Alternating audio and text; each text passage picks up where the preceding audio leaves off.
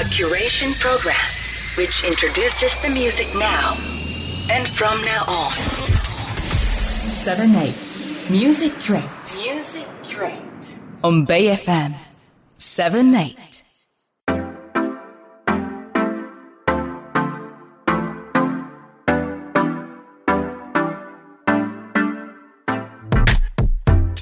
皆さんこんばんは。origami PRODUCTIONS スタッフの佐野と申します。セブンエイトミュージックレート始まりました。今週も origami PRODUCTIONS のアーティストとスタッフが一丸となって音楽好きの皆さんのためにおすすめな音楽や有益な情報をお届けしていきたいと思います。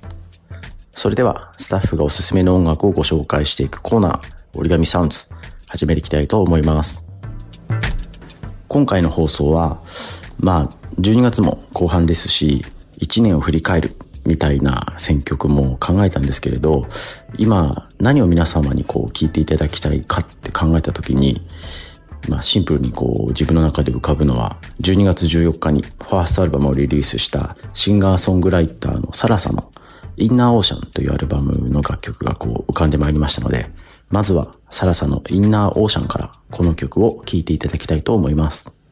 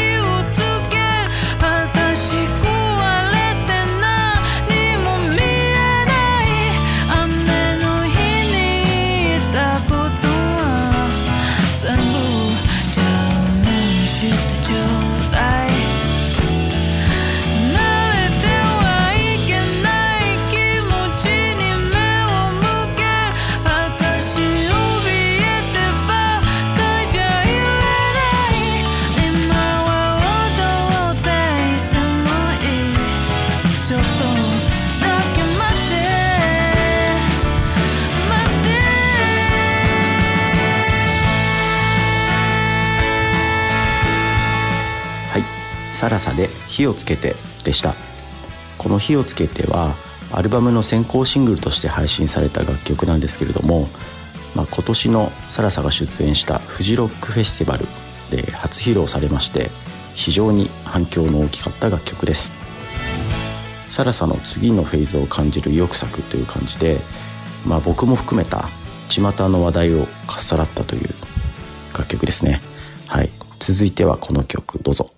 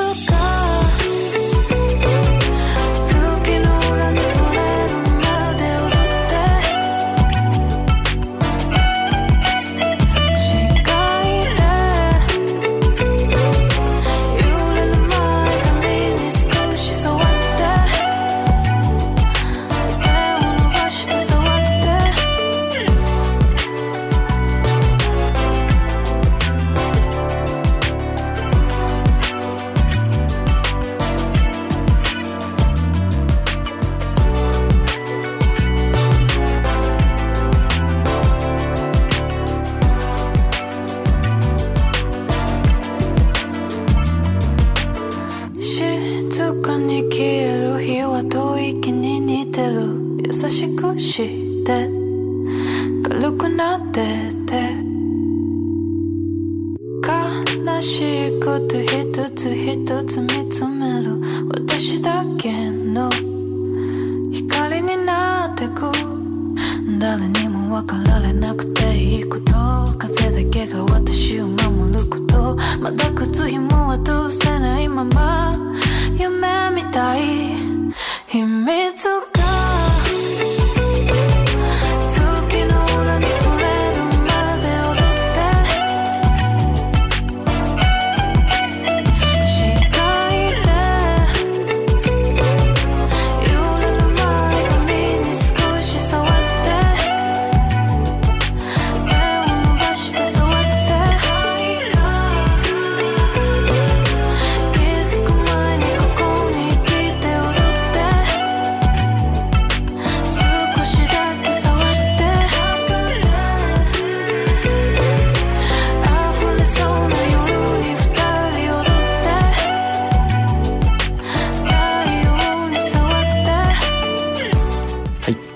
ラサで太陽が昇るまででした。2000年代の R&B グルーヴを散りばめたトラックといいますか、サラサの歌声と相性抜群ですよね。あの、哀愁に満ちたギターフレーズが印象的な、まあ、ミッドテンポな楽曲で、トラックはコータ松川さんという方なんですけれども、あの、サラサのグレーゾーンという楽曲なども松川さんですね。サラサとコータ松川さんの組み合わせはもう鉄板と言ってもいいのではないでしょうか。はい。続いては2曲続けてどうぞ。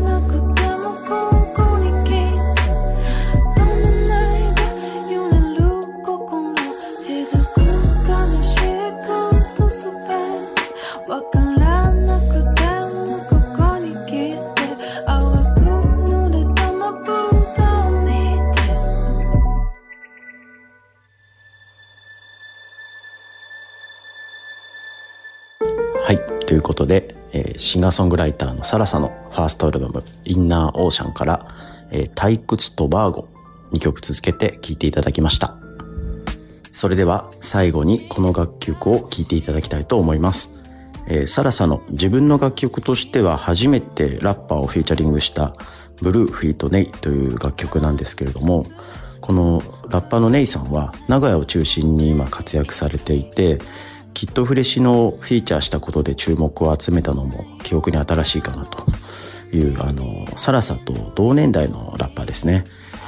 えーラッパーをフィーチャリングしたという意味で、まあ、サラさんのある種新境地ですね。今回はあえて一年を振り返らずに、サラさんのラップミュージックへの接近を垣間見つつ、こう、未来を想像しながらお別れしたいと思います。えー次のコーナーはマバヌアさんです。はい。サラサでブルーフィートネイ。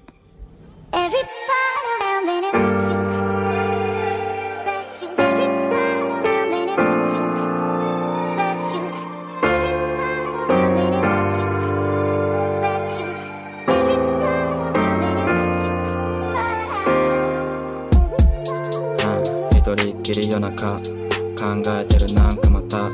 その内容いつも違う未来のこととかじゃなくてもっと近いなんかのこと。すぐ近くにあるからこそ怖くなってしまう心。よく一緒にいるいつもの人。でもやることあるからもうそろ。行かなきゃいけないのはしょうがない。今行かなきゃ届かなくなる気がするからしょうがない。逆にここにいっぱなしじゃもっと離れてしまう。そんな気がする。ごめん直感今誰か悲しませてそうだどっかで。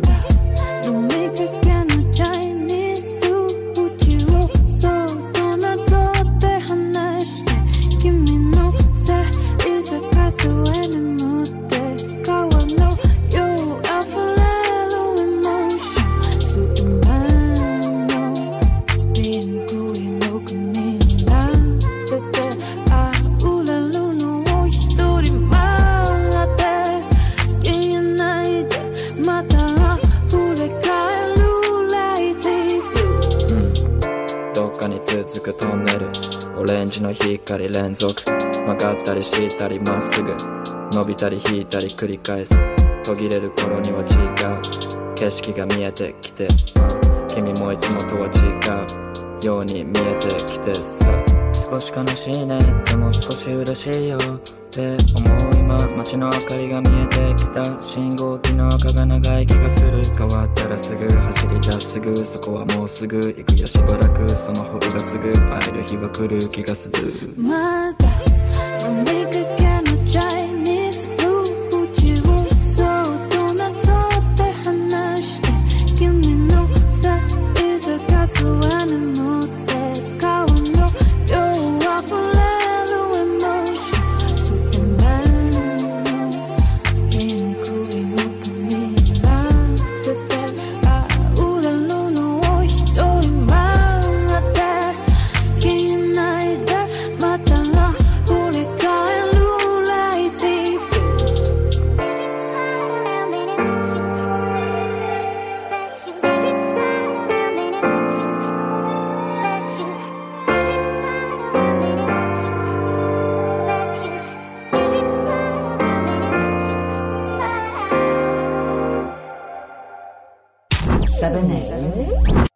Music Crate.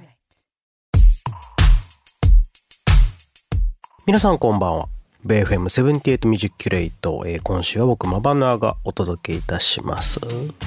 れまあ収録になるんですけれども、ちょっと今ね、鼻声、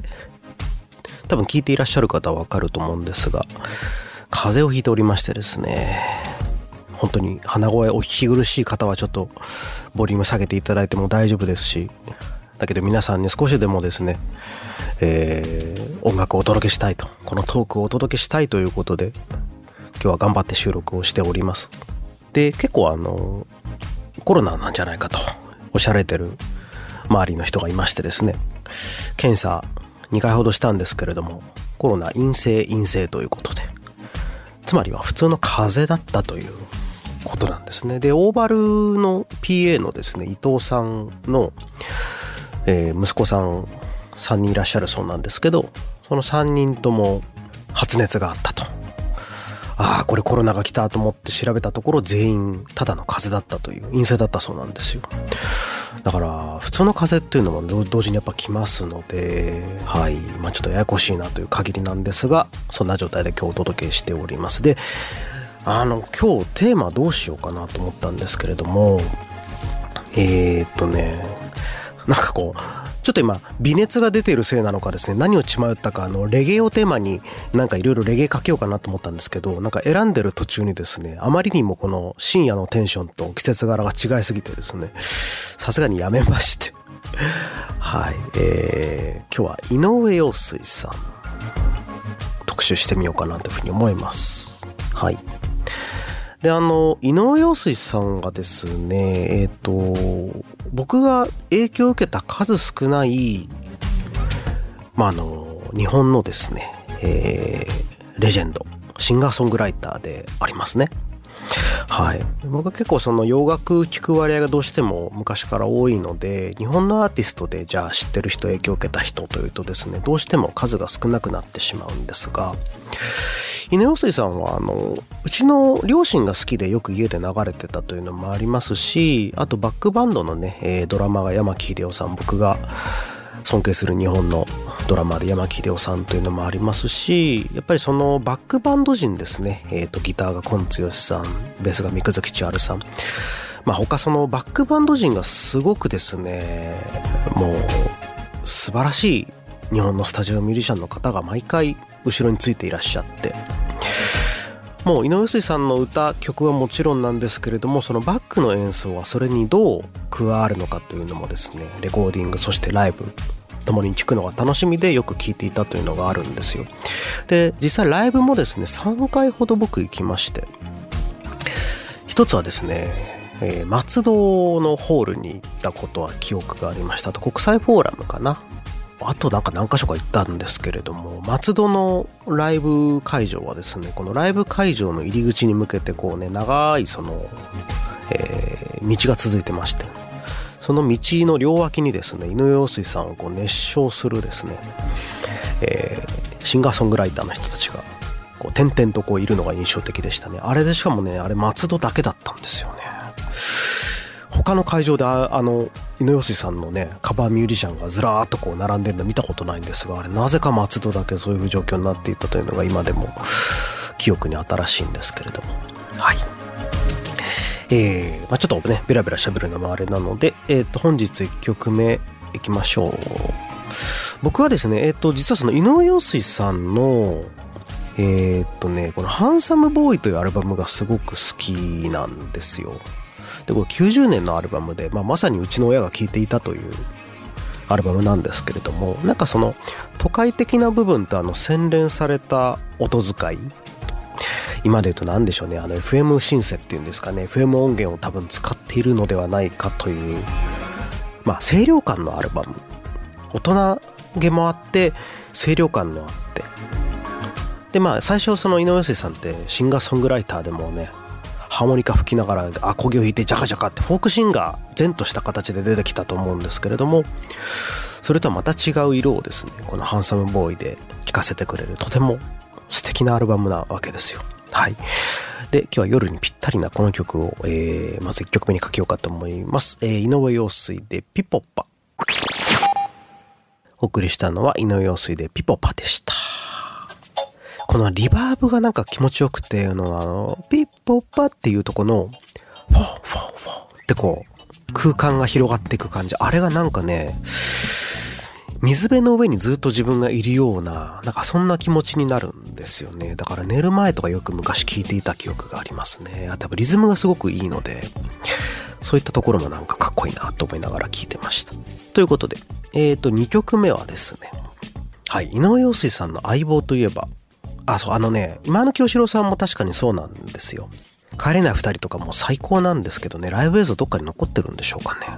で、もう一人の相棒と呼べる人で、僕はあの、奥田民生さんだと思ってまして。で、二人であのね、えー、アルバムを出してましたし、あの、プロデュースね、パフィーだったかな。えー、プロデュースもやられてまして。その中でアルバム「ショッピング」というのがありまして、はい、そのタイトルナンバーの「ショッピング」という曲がですねとても ユニークでですねこれも聴いていただきたいんですねなんかそのジャズジャズなんですけどなんか音色からいくとちょっとあの本当にショッピングのようなねあのライトでチープなあのシンセの音かなんだかオルガンかなの音を使っててですねとても聴いているだけで面白くなってしまった記憶がありますでは聴いていただきましょう井上陽水奥田民生でショッピングお送りしたのは井上陽水奥田民生でショッピング聴いていただきましたえー、続いていきましょう。えー、あ、これもハンサムボーイからですね。はい。このね、ライブだとね、この曲ね、さらにすごくなるんですよね。はい。えー、まあ、音源を今日は流しますけれども、聞いてください。最後のニュース。お送りしましたのは、えー、井上陽水最後のニュースでした。いやー、ほんといい曲ですね。いろいろ喋ってるんですけど、なんか全然その歌詞がですね、なんかあの、言葉が多いなっていう感じには聞こえないというですね、すっとこの頭の中に入ってくる、ね、この歌詞の、まあ歌い方もあるんでしょうね。やっぱりその、宇野陽水さんの声の特徴ってすごくその、張りがあるんですけど、決してその耳に痛くないというか、やっぱりあの、顎が鳴ってる感じしますよね。やっぱり顎がちょっとこうね、響いてるあの玉置浩二さんとかもそうなんですけど上手いミュージシャンってこう骨格のですね顔の下半分をうまく鳴らす技術を心得てるんですよね。もともとなんかそういう骨格の有利さみたいのもあるんですけど結構ね皆さん上手い歌手の下顎を見ていただくとですね結構そこをコントロールしてうまく歌っているっていうことがよくわかりますね。あの合唱コンクールみたいにあの口を大きく開けて歌いましょうっていうのはあれはまあ教科書通りというか教科書の、えー、正当な歌い方ではあるんですけれども、えー、必ずしもあれが一番適切な正しい歌い方かどうかというとですね他にもいろんな歌い方が世の中にあるということですね、えー、これもちょっと知っておくと面白いかなというふうに思います、はい、続いてえー、飾りじゃないの涙を流そうと思うんですけれどもそうです。これはあの中森明菜さんに井上陽水さんが提供した曲になるんですね。はい。で男性アーティストから女性アーティストに曲を書くというのはですね例えばあの布袋寅泰さんが今井美樹さんに書くというのもですねこう有名な話だと思うんですけれども。で井上陽水さんはねもともとなんかその何て言うんでしょうねこのエレガントさというかですねまあ、セクシーな部分ってすごくあるじゃないですか。なんかそういったところでこう女性目線でも、え曲とか詩を書くことができるのかなという感じがしまして、これはあの男性アーティスト誰にでもできるものではないというふうに僕は思ってるんですね。はい。えー、で、聴いていただきましょう。えー、で、これですね。あ、そうです、そうです。えっ、ー、とね、ブルーセレクションというアルバムで、井上水さんがね、ちょっとこのジャズに目覚めた時期というのがありまして、そうなんです。井上さんの今までの曲を全てこうジャズ風にアレンジしたというですね、これ僕大好きなアルバムなんですが、2002年のアルバムから聴、えー、いていただきます。えー、アルバムブルーセレクションから飾りじゃないのよ涙を聴いてください。お送りしたのは井上陽水さんで飾りじゃないのよ涙はでした。はい。では続いて最後の曲になるんですけれどもですね、これは僕大好きな曲でして、これ1979年のアルバムですね、スニーカーダンサーというアルバムがありまして、このジャケットのね、用紙もね、ちょっとこう都会的になってまして、あの、ボサボサの頭ではないんですね、この、この頃はね。はい。えー、すごくね、音色とかもやっぱりその当時の、えー、まあ今で言うとこのシティポップっぽいというかですね、えー、おしゃれで大人なサウンドの中にこの井上水さんの歌、曲がどのように、えー、アレンジされてるかというのを聞いていただけると面白いかなというふうに思います。はい。で、聞いていただきましょう。えー、井上陽水さんで海へ来なさい。お送りしたのは井上陽水さんで海へ来なさいでした。はい。僕あの紹介してる時に気づいたんですけど、あの、さん付けになってますね。はい。もう自然とあの尊敬の念がこうあの、出ているんだと思います、きっと。はい。ということで、今日はあの、1アーティストに絞ってですね、しかも日本の、え、シンガーソングライター、井上水さんに絞ってお送りしました。こういった回もね、なかなか面白いんじゃないかなというふうに思いますので、今後もちょっと別アーティストでまた考えてみようかなというふうに思います。はい。え今週は折り紙プロダクションズから僕マバヌアがお届けいたしました、えーそれでは皆様おやすみなさい